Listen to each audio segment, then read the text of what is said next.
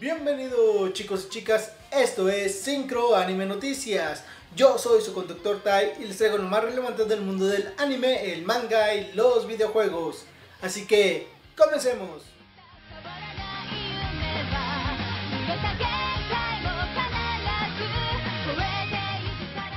Lo primero que debemos comenzar es obviamente con Boruto Naruto Next Generations, que ya se aproxima, ya es en abril, el 5 de abril se estrena y en este tráiler podemos escuchar ya el opening que tendrá esta serie.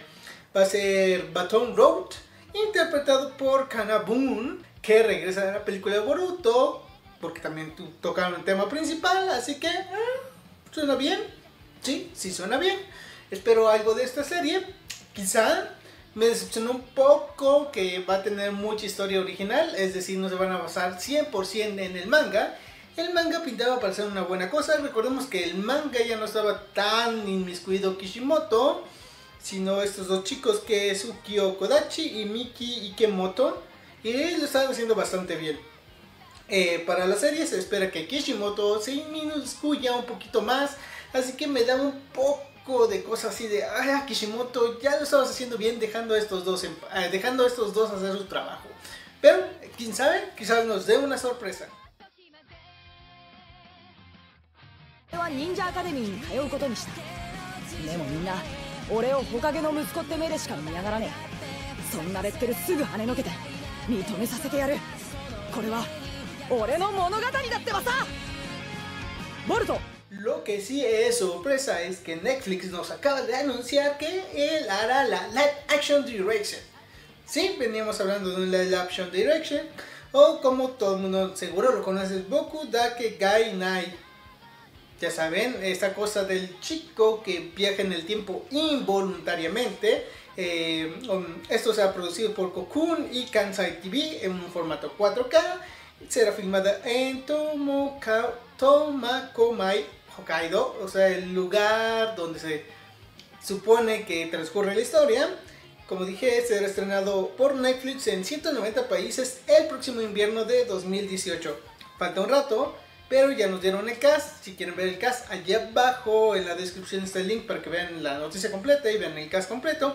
Si quieren saber de qué trata Erased, es de un chico llamado eh, Satoru Fujinuma que viaja involuntariamente en el tiempo cada vez que algo muy malo va a pasar a su alrededor. Es decir, por ejemplo, que alguien se va a estrellar contra un coche, él ve el accidente, a veces, a veces no, regresa en el tiempo y él tiene que tratar de evitar ese accidente.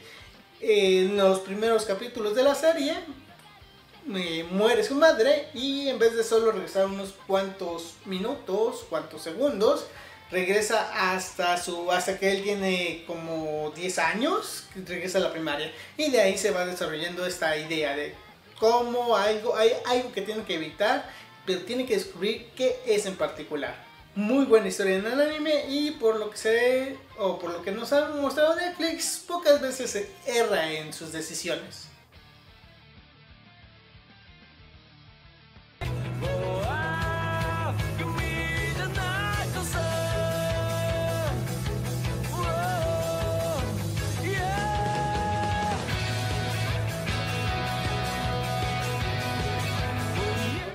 Que todo mundo anda esperando es la tercera temporada de Tuaru Majutsu no Index. Sé que muchos la esperan y un poco el productor del anime, eh, Kazuma Miki, ha estado jugando con la idea desde hace unos cuantos meses en Twitter de que la serie pudiera volver nuevamente a hacer este juego en el Dengeki Game Festival que se acaba de celebrar, donde se presentó un nuevo juego de Index y dijo, chicos, no desesperen, tengan paciencia, vendrá una nueva temporada. Nunca aclaró que va a ser de tu index, pero dijo, vendrá una nueva temporada y todo el mundo suponemos que va a ser de, de la tercera temporada que complemente esta historia. Quién sabe si sí, quién sabe si no, ya lo veremos próximamente.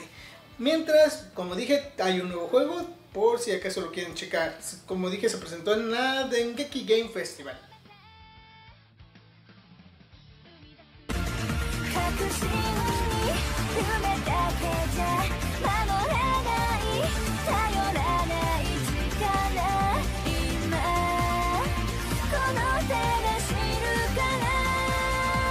Seguramente a muchos extrañó que esta semana Nanatsu no Taisai tuviera muy pocas páginas en su nuevo capítulo.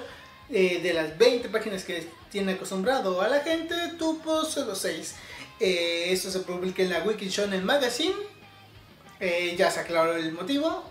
tuvo problemas de salud el autor, que es Nakaba Suzuki. Pero también la revista aclaró que no se preocupen, no, no se va a ir a descanso, no, no va a pasar nada malo.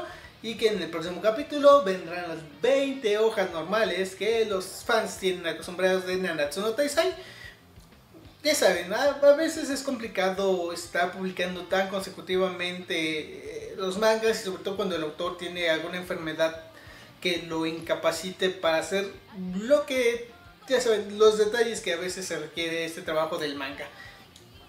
Eh, la revista ya ha aclarado el asunto, así que hay que esperar que, como dicen ellos, nada salga mal y todo se resuelva y todo continúe con la normalidad de Nanatsu no Taisai, que en manga, por lo que me cuentan, se está poniendo muy bueno. En anime estamos esperando que ahora sí en, esta, en este año, 2017, nos den una segunda temporada como debe ser una segunda temporada y no solo cuatro capítulos. Mm, y si no conocen a Natsu no Taisai, es un shonen de aventura clásico, siete, bueno, un tipo llamado Meliodas, que era el jefe de los siete pecados capitales, eran siete guerreros, entre ellos él, obviamente, busca a los demás pecados capitales para enfrentarse con un grupo que ha hecho básicamente una toma de estado, los caballeros sacros, que quitaron al rey que estaba ahí, no lo mataron, gracias a, gracias a Dios, no lo mataron, solo lo quitaron del poder y ahora una de las hijas de este rey busca los siete pecados capitales para pelear contra los caballeros sacros. En eso lo puedo resumir.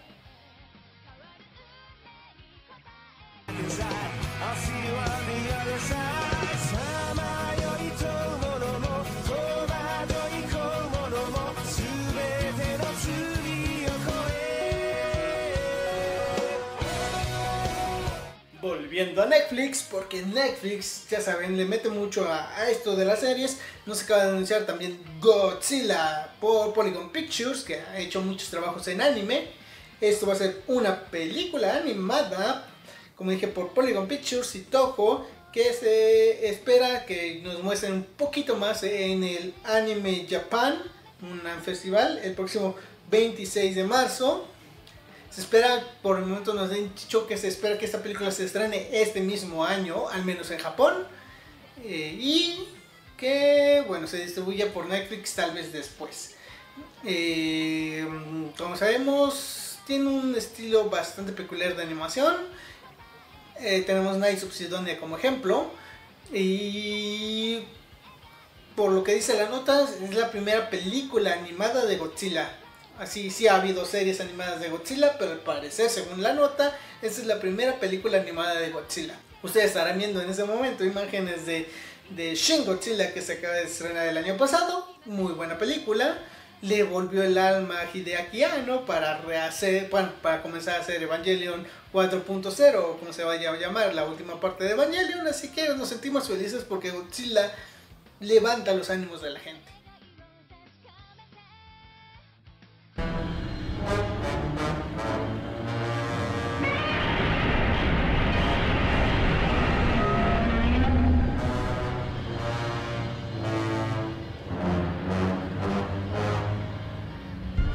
A películas live action y ya, ya nos dieron la fecha de estreno de Tokyo Gururu, que será una live action que se estrenará el próximo 29 de julio.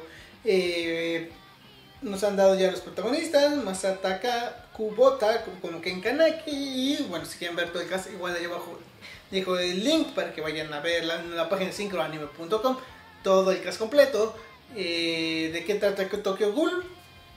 Vamos a tratar de resumirlo rápidamente. Existen humanos y existen ghouls. Los ghouls parecen humanos, excepto que no pueden comer nada excepto humanos. Realmente cualquier otro producto como carnes y vegetales les producen náuseas y asco. Así que lo que hacen es vivir entre nuestra sociedad y comer un humano de vez en cuando. Obviamente los humanos han hecho una asociación para combatir a estos ghouls y la historia se centra en Ken Kaneki, que era un humano, tuvo un accidente, se vuelve ghoul porque le trasplantan órganos de ghoul y ahora tiene que convivir en esta sociedad de ghouls y ver que y sobrevivir en esta nueva sociedad de ghouls a la cual pertenece. Muy interesante en manga sí, en anime no. Con eso lo puedo resumir.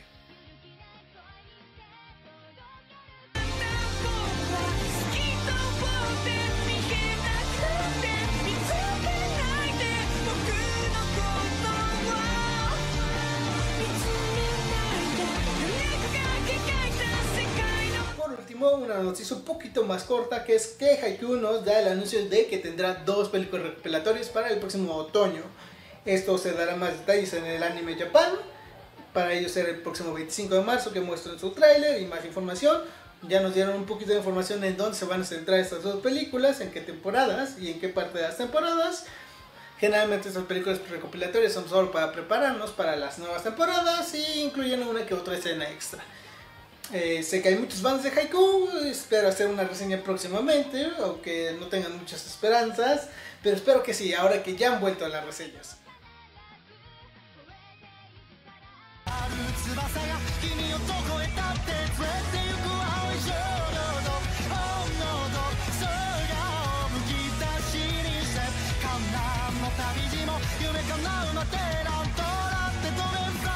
Bueno, eso ha sido todo por estas noticias. Como vieron en esta semana, lancé mi reseña de En este rincón del mundo. Preciosa película. Si no vieron la reseña, vayan y veanla. Yo lo puedo decir aquí es que es una hermosa película, tanto en animación como en historia, que es sutil, pero contundente. La historia fluye bien y deberían ir a verla a Cinemex, que está proyectándose en México a través de esta cadena de Cinemex, así que aprovechen. Y si están viendo esto con mucho tiempo después, seguramente habrá una versión en Blu-ray DVD. Mientras yo me despido, no olviden dejar sus likes, dejar sus comentarios, dejar sus preguntas, sus sugerencias para otros videos. Yo me despido, mátame.